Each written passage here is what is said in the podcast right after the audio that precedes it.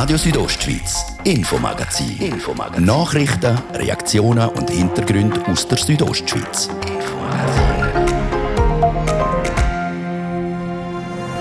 Vor zwei Monaten haben die Bewohnerinnen und Bewohner vom Chur Altersheim die zweite Corona-Impfung gekriegt. Trotzdem gibt es wieder neue Fälle. Das sind nicht die ersten Fälle, die wir haben nach geimpften Personen. Was mir einfach ein bisschen zu denken gibt, ist die Häufung. Wir reden mit der Bündner Kantonsärztin. Denn gerade für die Jugendlichen ist die Pandemiezeit ohne Party besonders hart. Es schläft alles ein bisschen und da geht es nicht nur um Konsum, sondern da geht es auch um kreative Freizeitgestaltung, alles was mit Verein ist, generell einfach Begegnungsräume, die zu kurz kommen. Auf die Straße gehen, Krawall machen wie letzte Woche in St. Gallen, das sagt aber keine Lösung. Wir reden mit einem Experten. Und dann gibt es zum Schluss noch Sport. Für den HCD ist die Ausgangslage für den Auswärtsmatch heute in Bern klar. Eine Niederlage heisst Ferien, ein Sieg heisst eine kleine Finalissima am Sonntagabend daheim in Davos. Unser Mann, der das Spiel heute kommentiert, Trian Zürcher mit einer Einschätzung zum Spiel. Das ist das Infomagazin bei Radio Südostschweiz vom Freitag, 9. April. Im Studio ist Dario Gruber. Einen guten Abend.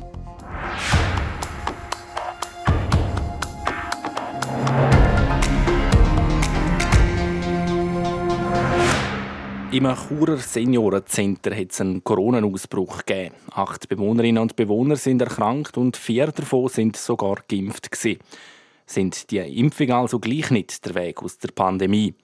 Jasmin Schneider hat bei Bündner Kantonsärztin Marina Jamnitzki nachgefragt. Vier Leute haben sich im Altersheim trotz der Impfung mit dem Coronavirus infiziert. Einer davon ist leider sogar gestorben. Sind die Impfungen also doch nicht so sicher? Sie sind sicher, ja. Die Frage ist mehr, sind sie wirksam oder nicht. Und das ist etwas, was wir ja gewusst haben im Voraus. Die Wirkung ist 95% wirksam. Das heißt nicht alle, die geimpft werden, sind komplett geschützt. Das kann zu Fällen kommen. Das haben wir ja auch schon gehabt. Das sind nicht die ersten Fälle, die wir haben nach geimpften Personen. Was mir einfach ein bisschen zu denken gibt, ist die Häufung. Und da sind wir jetzt genau am schauen. Einerseits machen wir eine Sequenzierung, um zu schauen, welche Mutation ist es. Hat man da einen Hinweis, dass vielleicht die Impfung nicht so gut wirkt auf die aktuelle Mutation? Das Zweite ist, dass wir auch bei den betroffenen Leuten Antikörper untersuchen, ob die Immunantwort da war. Also wir müssen sicher genau anschauen. Was ich aber auch noch ganz klar sagen möchte, wir haben sehr viele Geimpfte und wenig Ungeimpfte und es sind genau gleich viele Fälle bei den gleichen Gruppen auftreten. Das heißt, prozentual sind viel mehr Ungeimpfte erkrankt. Was für Konsequenzen hat jetzt der Ausbruch für das betroffene Seniorenzentrum? Also was wir im Heim natürlich gemacht haben, ist die ganzen äh, Maßnahmen wie vorher auch immer mit Isolation und Quarantäne. Und wir haben jetzt mal gesagt, bis der Ausbruch vorbei ist, dass alle wieder eine Maske müssen tragen losgelöst davon, ob geimpft oder nicht. Für uns, für den Kanton, bedeutet es, wenn eben auch der Ausbruch vorbei ist und wir all die Detailinformationen haben und noch die zusätzlichen Untersuchungen, die wir in den Weg geleitet haben, dass wir dann wirklich nochmal über die Bücher gehen, auch nochmal anschauen, die Lockerungen, die wir vor rund einem Monat gemacht haben, sind die noch vertretbar, können wir es aufrechterhalten. Was bedeutet der Ausbruch jetzt auch für die Impfkampagne im Kanton Graubünden? Wichtig ist meiner Meinung nach, dass man wirklich sagt, wir wissen es von Anfang an, die Impfung hat eine Wirkung von 95 Prozent und nicht 100. Das heißt, gewisse Leute erkranken leider trotz Impfung. Was wir aber wissen aus der Wissenschaft ist, dass selbst wenn es zu einer Erkrankung kommt, dann die in aller Regel viel milder verläuft. Und das ist schon mal wichtig. Also man erkrankt dann eben nicht schwer, sondern leicht. Also lassen Sie sich impfen, weil selbst wenn Sie erkranken sollten, es wird dann einfach einen milden Verlauf geben. Weiter sind ja auch im Ausreisezentrum Flüeli in Falzaina 17 von 24 Asylsuchende positiv auf das Coronavirus getestet worden. Man hat ja schon immer gesagt, dass die Situation in den Asylzentren schwierig ist, dass es schwierig ist, die Schutzkonzept aufrechtzuerhalten. Es war eigentlich nur eine Frage vor Zeit, bis das passiert. Oder was sagen Sie da dazu? Das ist jetzt nicht per se natürlich ein Flüchtlings- oder Asylheim, sondern es ist einfach überall die Situationen, wo viele Leute sehr eng miteinander wohnen. Was wir gesehen haben, da haben sie nicht unrecht, dass dort einfach so ein bisschen Disziplin vom Abstand halten und Maske tragen angelassen hat. Natürlich ist es ein recht grosser Ausbruch, das muss man sagen, 17 von 24 Leuten, das ist sehr viel.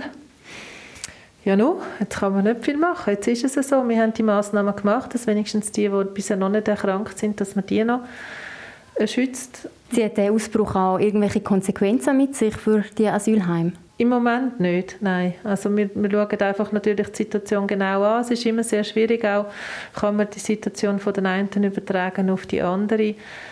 Schutzkonzepte an sich müssen eingehalten werden. Schutzkonzepte an sich sind ja vorhanden. Da werden wir nochmal wirklich den Finger drauf legen, dass wir die auch einhalten. Aber wir tun jetzt nicht da gross etwas ändern. Das eine Einschätzung von Bündner Kantonsärztin Marina Jamnitzki zu den zwei Corona-Ausbrüchen im Seniorenzentrum in Chur und im Ausreisezentrum Flöhle in Pfalzeina.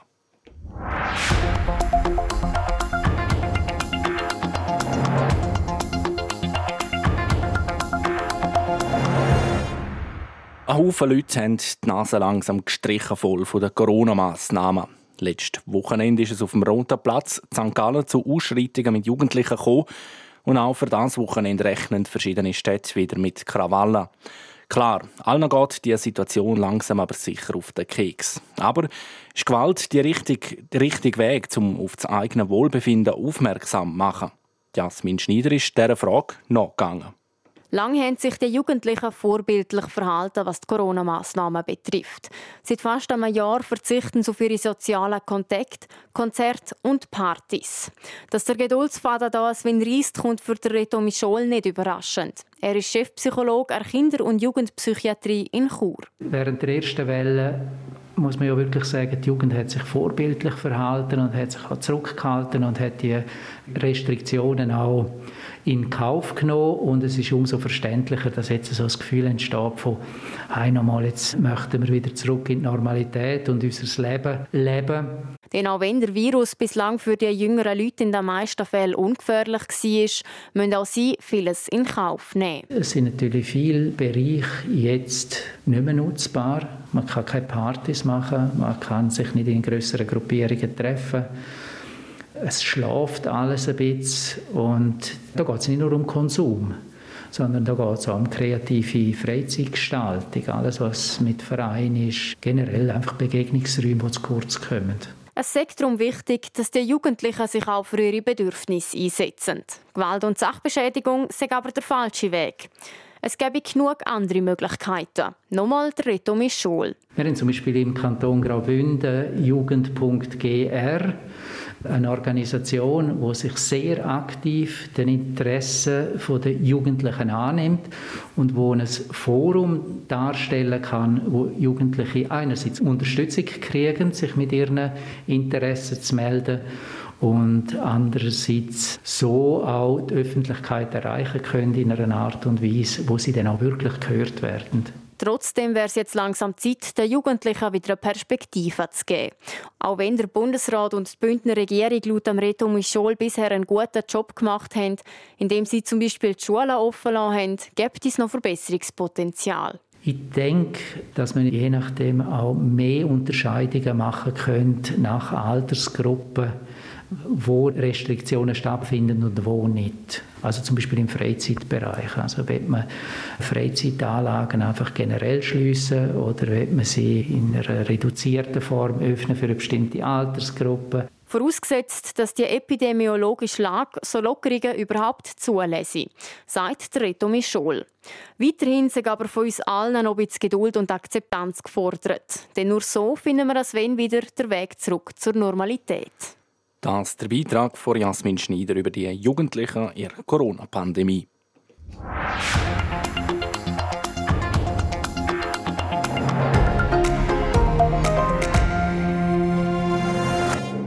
Alle Jahre wieder. Oder wie es im bekannten Hollywood-Film heißt und täglich grüßt das Murmeltier. Oder nochmal anders, tiefrote Zahlen vorausgesagt und ein Jahr später rabenschwarze Zahlen können präsentieren Seit Jahren geht es so zu und her, wenn die Bündner Regierung das Budget präsentiert und dann die definitiv Kantonsrechnung auf dem Tisch hat. So passiert auch vor knapp einem Monat. Der Kanton hat trotz Mehrausgaben wegen Corona ein besseres Gesamtergebnis vorstellen Ein Plus von über 80 Millionen Franken. Das ist aber nur möglich gewesen, dank einer höheren Gewinnausschüttung von der Nationalbank. In etwa zwei Monaten wird der Jahresabschluss 2020 in der Junisession vom Grossen Rat behandelt. Und während die bürgerlichen Parteien der Regierung amix den Rücken stärken, poltern die Sozialdemokraten jedes Jahr und sagen, der Kanton könne nicht budgetieren. Ob das im nächsten Juni auch wieder so wird sein, trotz all diesen Widrigkeiten wegen der Corona-Massnahmen, Darüber hat der Martin de Platzes mit dem SP-Grossrat und Kantonalpräsident André Perl geredet. André Perl, die SP, darf man schon so sagen, poltert jedes Jahr in der Debatte. Die Regierung könne nicht rechnen. Werden wir auch im Juni im Parlament wieder poltern? Ja, wir werden schon vorher vor allem fordern, dass man das Geld gut einsetzt, das man jetzt unerwarteterweise aus Sicht des Kantons noch in der Kasse hat. Und es gibt gewisse neue Rechnungsmechanismen, die jetzt ab der letzten Budgetierung greifen Mal schauen, ob es nächstes Jahr immer noch so weiter ist. Aber eines ist einfach völlig klar, Graubünden geht es finanziell blendend. Wir können es uns leisten, alle Betriebe durch die Krise zu bringen, ohne da irgendwie schmürzelig zu sein bei den Härtefallhilfen. Dort werden wir ganz deutlich Nachbesserungen fordern. Das heißt, ihr werdet euch auch stark machen, gerade jetzt in, die, in diesen Zeiten mit der Pandemie. Es gibt einen Haufen, die da Opfer sind, Restaurants und so sind, Fitnesscenter, Kino, Kultur, Konzertveranstalter werden ihr euch da stark machen, weil das Budget so gut ist, beziehungsweise die Rechnung so gut abgeschlossen hat, um da mehr Geld rauszuholen? Ja, wir haben das auch schon gefordert, gerade direkt nach, äh, nachdem das die Rechnung bekannt worden ist. Wir haben in der Februarsession darüber diskutiert, ob man die Fixkosten voll soll entschädigen oder zu 75 Prozent. Und da hat man weiss ich was für eine Drohkulissen aufgebaut. Ja, der Kanton verarmt jetzt den und so. Und Krise finanziell, das wird riesig einschenken. Und wir haben trotz, trotz 60 Millionen Zusatzkosten für Corona haben wir noch 80 Millionen plus gemacht. Wir können es uns wirklich leisten, alle durch die Krise zu bringen. Und das Eigenkapital, das heißt die flüssigen Mittel, die der Kanton so von einer Bank hat, die sind staatlich. Die sind staatlich. Es ist wirklich außergewöhnlich. Also wenn man es mit allen möglichen Staatswesen rundherum vergleicht, der Kanton Graubünden steht finanziell blendend da. Es gibt keinen Grund, warum irgendjemand nicht sollte durch die Krise kommen. Der Kanton könnte es sich leisten, allen zu helfen. Der oberste Verantwortliche für Bündner Finanzen ist der FDP-Regierungsrat Christian Radgeb. Würden der gleich reagieren, wenn der Peter Bayer das Finanzdepartement unter sich hätte? Ich hoffe natürlich, dass wenn der Peter Bayer das Finanzdepartement Parlament unter sich hat, dass, dann, äh, dass es dann anders aussehen und dass die Mittel schon verteilt werden. Der André Perl, Präsident der SP Graubünden und Grossrat. Er und mit Sicherheit auch andere Parlamentarier werden dann im Juni in der Debatte zur Kantonsrechnung 2020 teils wortgewaltig ins Mikrofon ihre Meinungen abgeben.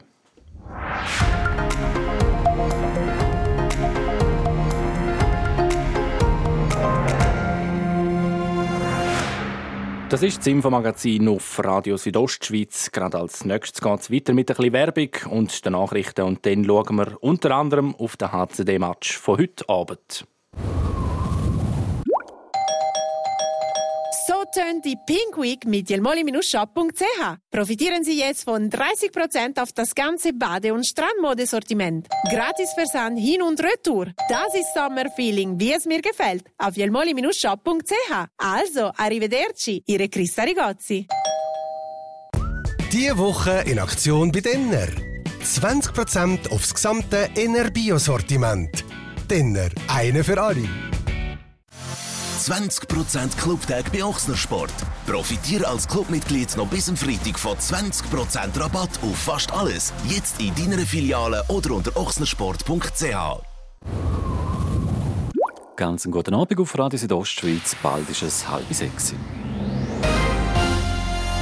Jetzt kompakt informiert mit der Olivia Limacher.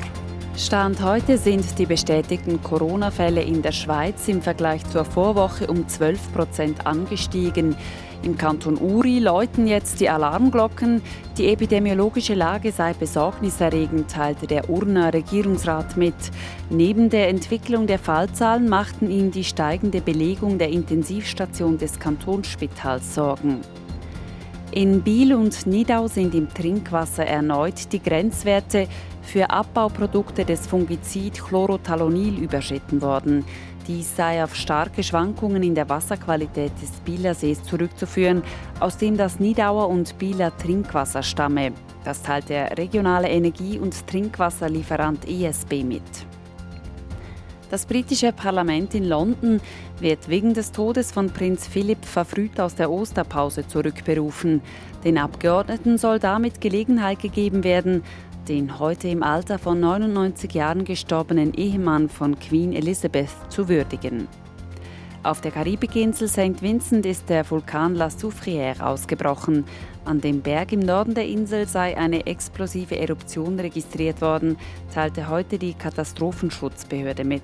Eine bis zu acht Kilometer hohe Rauchsäule baue sich über dem Vulkan auf. Wetter präsentiert von Procar Davos AG. Ihre Händler für die neuesten Mercedes-Modelle in der Region Davos.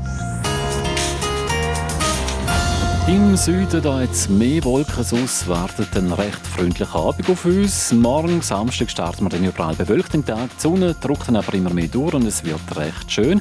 Mit Ausnahme von Südbünden, da bleibt es bewölkt und äh, zwischendrin ist auch mal ein Regensprutz möglich. Dazu gibt es warme 17 Grad im Chur-Rital, in Davos gibt es 8 und in St. Moritz 6 Grad. Verkehr.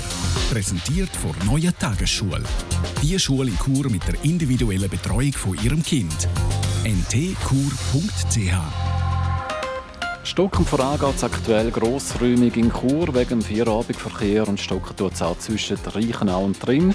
Das sind beide Richtungen, ebenso zwischen Flims und Lax. All unterwegs eine gute Fahrt.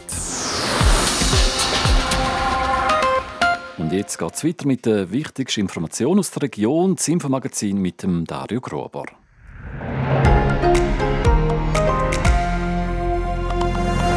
Radio Südostschweiz, Infomagazin. Infomagazin. Nachrichten, Reaktionen und Hintergründe aus der Südostschweiz.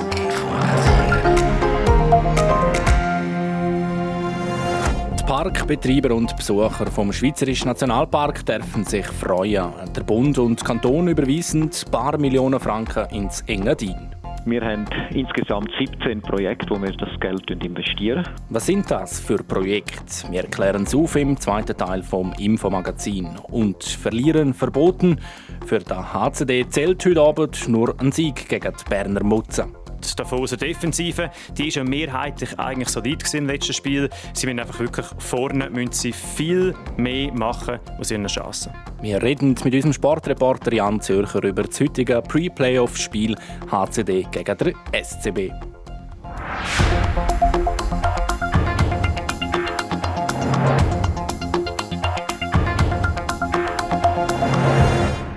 Ein grosser Geldsegen für den Schweizerischen Nationalpark. In den nächsten fünf Jahren kriegt der Park eine beträchtliche Summe überwiesen. Warum aber wird der Park plötzlich finanziell unterstützt? Der Michael Brünker hat nachgefragt.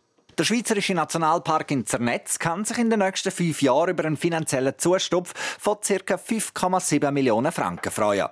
Der Kanton Graubünden beteiligt sich an dem Betrag mit 2,2 Millionen Franken.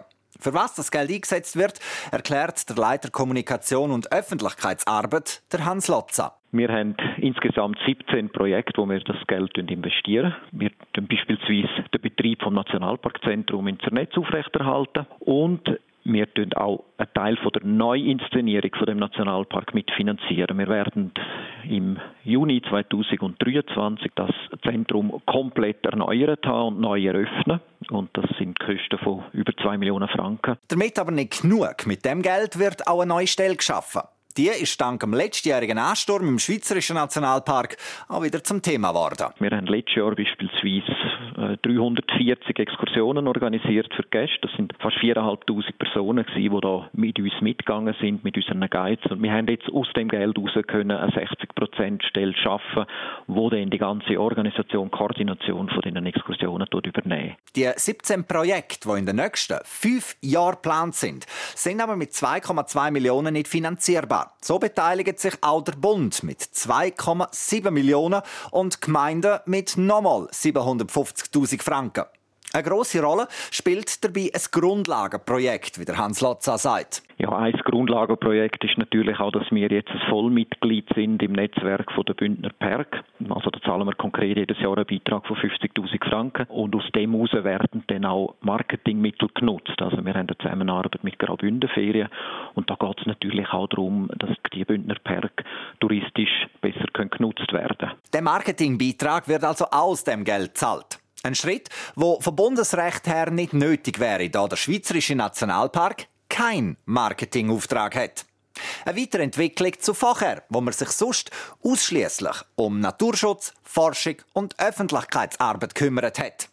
Das ist aber nicht das Einzige, was jetzt neu ist. Auch, dass sich der Kanton in dem Umfang beteiligt, ist ein Novum. Der Kanton hat bis jetzt nicht die rechtliche Grundlage gehabt, um den Nationalpark regelmäßig zu unterstützen. Und das hat sich jetzt ja geändert, weil der Schweizerische Nationalpark das Label von Parken von nationaler Bedeutung gekriegt hat vom Bund und damit auch Grundlage geschaffen hat, dass der Kanton sich finanziell beteiligen kann. Was aber nicht heißen soll, dass sich der Kanton nicht schon früher finanziell kulant gezeigt hat. Es hat einzelne Projekte gegeben, wo sich der Kanton beteiligt hat, beispielsweise damals beim Neubau vom Nationalparkzentrum in Zernetz im Jahr 2008.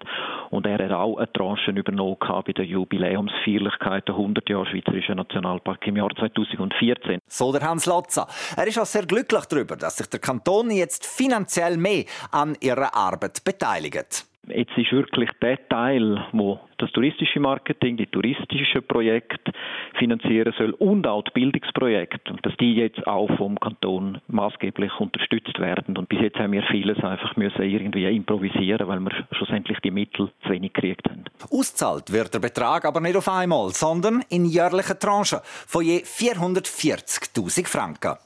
Das ein Beitrag von Michael Brünker zur finanziellen Unterstützung vom Kanton Graubünden für den Schweizerischen Nationalpark.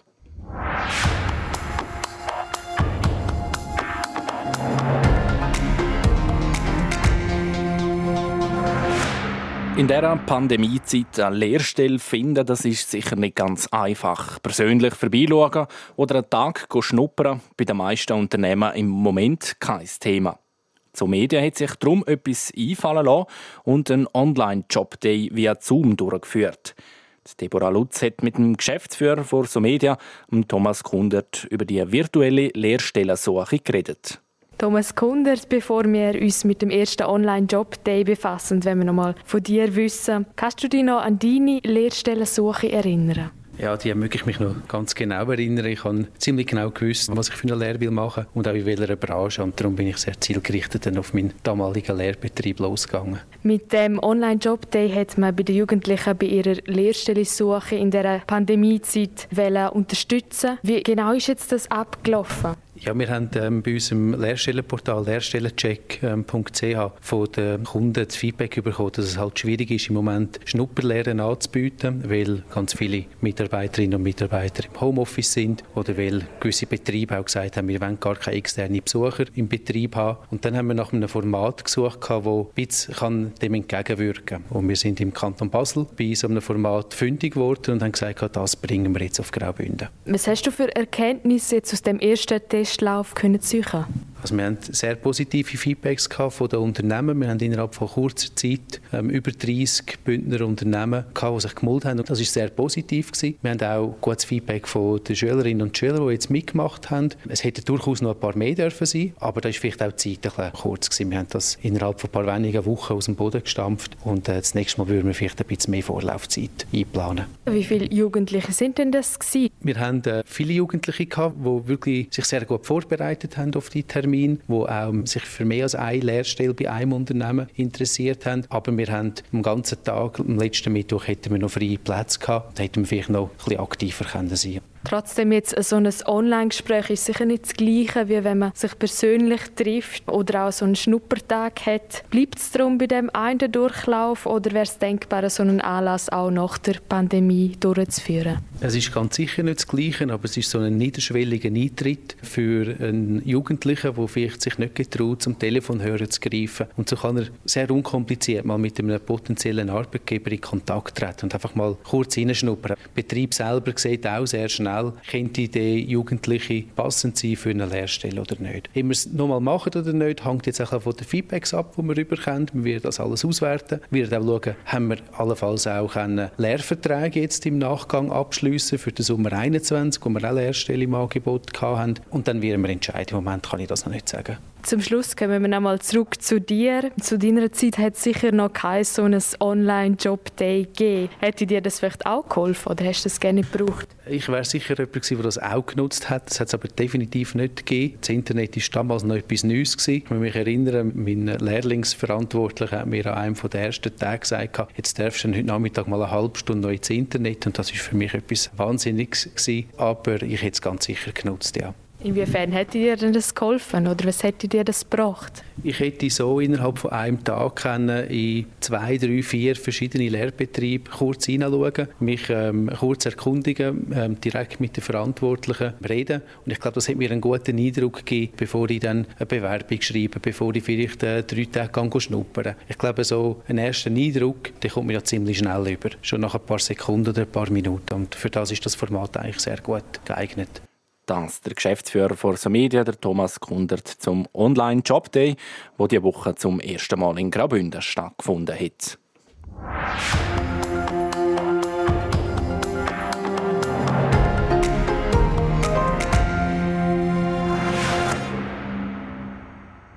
Und jetzt gehen wir zum Sport. Die HCD-Fans werden heute Abend vermutlich Nerven aus Stahl brauchen, weil heute Abend geht es um sehr viel, eigentlich um alles.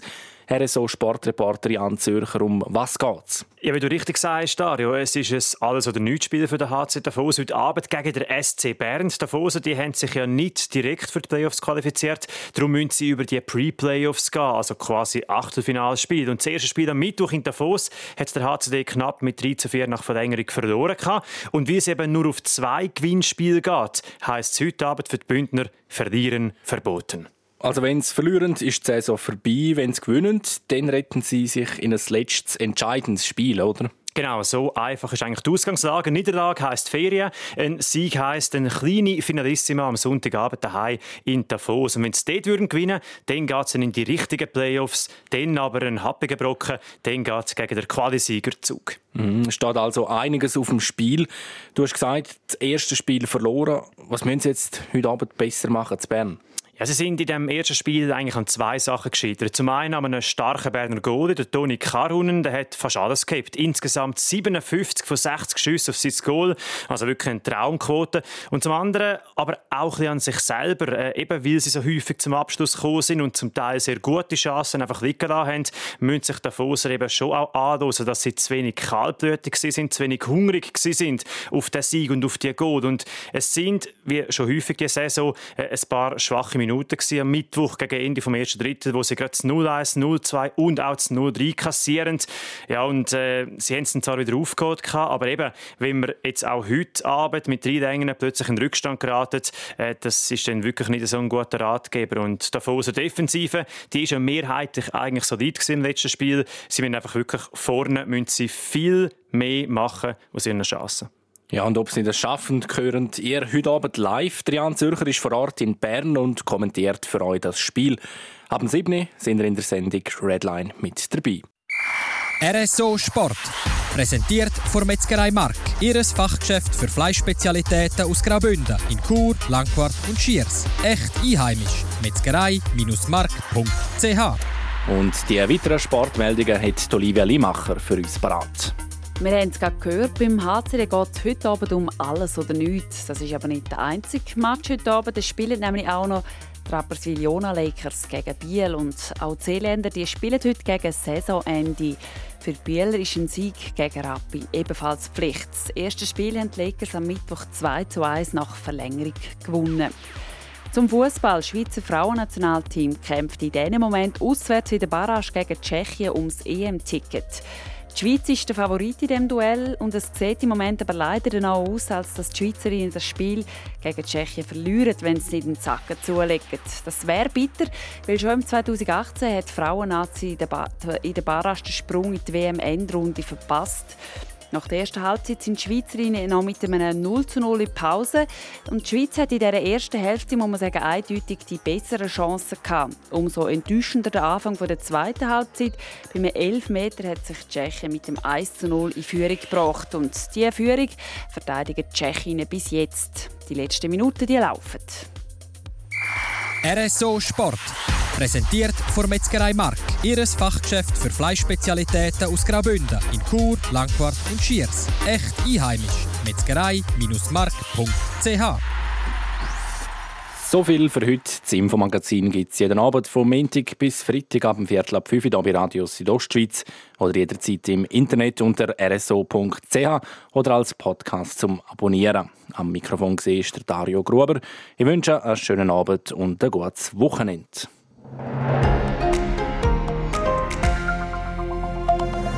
Radio Südostschweiz, Infomagazin. Infomagazin. Nachrichten, Reaktionen und Hintergründe aus der Südostschweiz. Infomagazin.